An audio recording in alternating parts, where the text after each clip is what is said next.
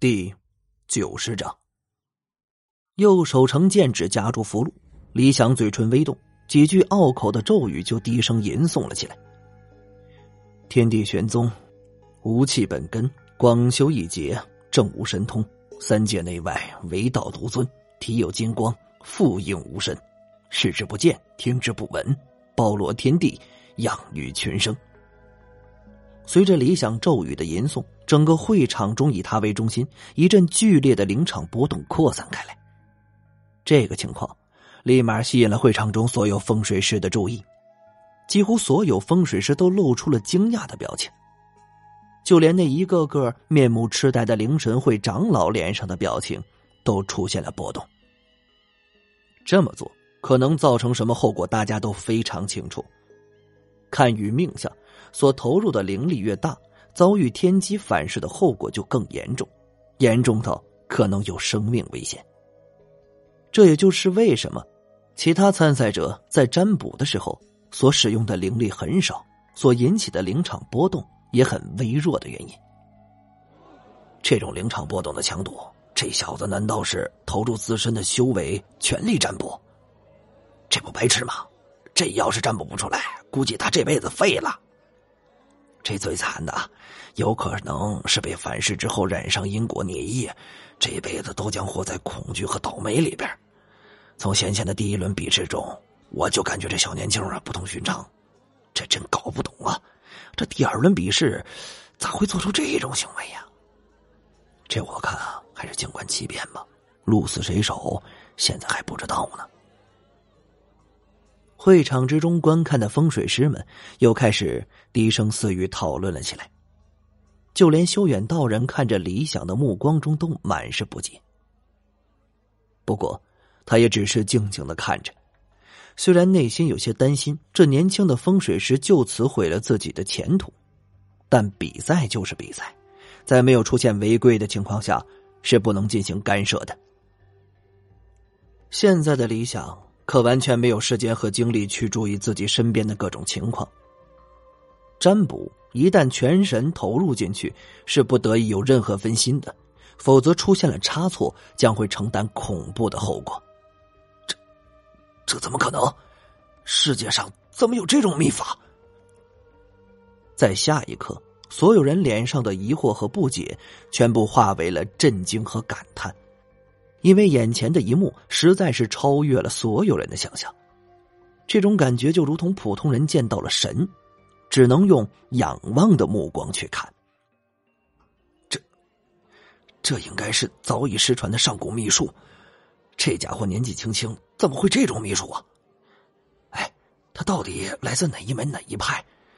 这、这、这，我怎么没听说过呀？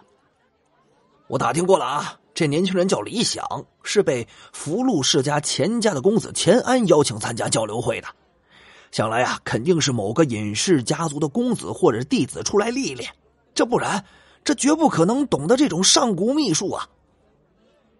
其中一个瘦高瘦高的风水师高声道：“似乎他知道这个情况是一件很值得炫耀的事其中一人也接口道：“今天能见到这种失传的上古秘术。”这次的风水交流会没白来。在李想面前的桌子上，神奇的一幕随着符箓的燃尽后出现，很多人甚至揉了揉眼睛，因为他们实在是不敢相信眼前的这一幕是真的。这特别是外围的有钱人，纷纷忍不住这往里边挤呀。他们虽然信风水，但是亲眼所见又是一回事眼睛能直接看见的。才能给人以最大的震撼。在李想身前的桌子上，如同三维立体成像一般，缓缓出现了一个立体的图像。图像慢慢从模糊到清晰，只见一个光头倒在马路上，路上有一大滩鲜血。从立体图像中很容易看出，那个倒在血泊中的光头，正是此时现场被堪舆的嘉宾之一。坐在一边的光头自然也看到了这个场景，原本淡定的坐在椅子上的他，此时已经有些坐不住了。要不是此时不能打扰参赛者，他恐怕已经冲到李想面前，这问个究竟。这这这我怎么会出车祸呢？光头一脸的难以置信，忍不住问了一句，但是并没有人回答他。随后，他的眼中露出了恐惧的神色，额头上有细微的汗珠冒了出来。画面中的自己已经一动不动了。周围虽然有人围观，但除了打电话叫救护车的人，并没有人敢站出来查探他是死是活。直到呼吸急促，握着椅子把手的手背儿暴露出青筋，光头再也坐不住了，直接起身向李想跑了过去。大师，救我呀！这光头是很相信风水的，不然他也不会来到这儿。他知道此时出现的景象必然是自己日后将会发生的事情，关乎生死，他差不多要给李想跪下了。李想却对他做了一个噤声的动作，示意他不要说话。接着双手结印，往那立体图像上一点，一阵闪烁之后，图像为之一变，在一间医院的病房里，一个苍老的老人安详的躺在病床上。病床旁边陪伴他的有两个中年人，两个青年人，他们脸上的表情都是很悲伤。这仔细一看就能分辨出，这病床上苍老的老人正是此时在会场中被看舆的那个国字脸中年男人。中年男人看见了这幅景象，眉头动了动，不过神态依旧沉稳。图像的出现。让他知道了自己以后将会在医院的病床上正常的死去，这结局啊，当然比那光头好上千百倍。又是一个手印结成之后，往立体画面上一点，这回画面闪烁了半天之后，竟然没有出现图像。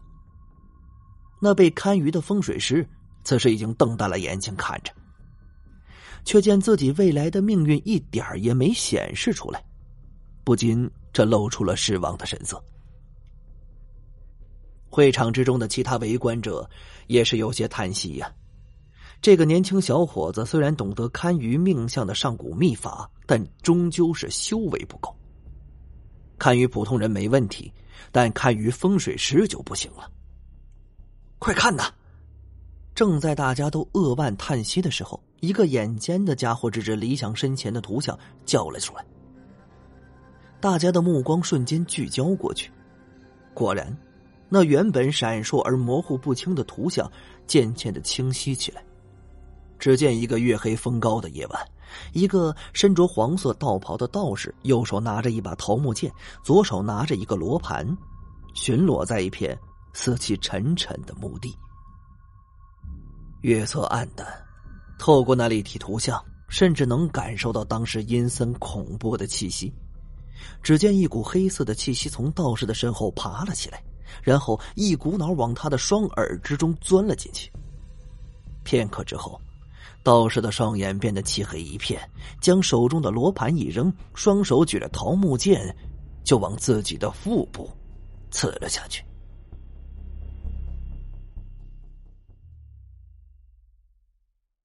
感谢您的收听，去运用商店下载 Patreon 运用城市。在首页搜索海量有声书，或点击下方链接听更多小说等内容。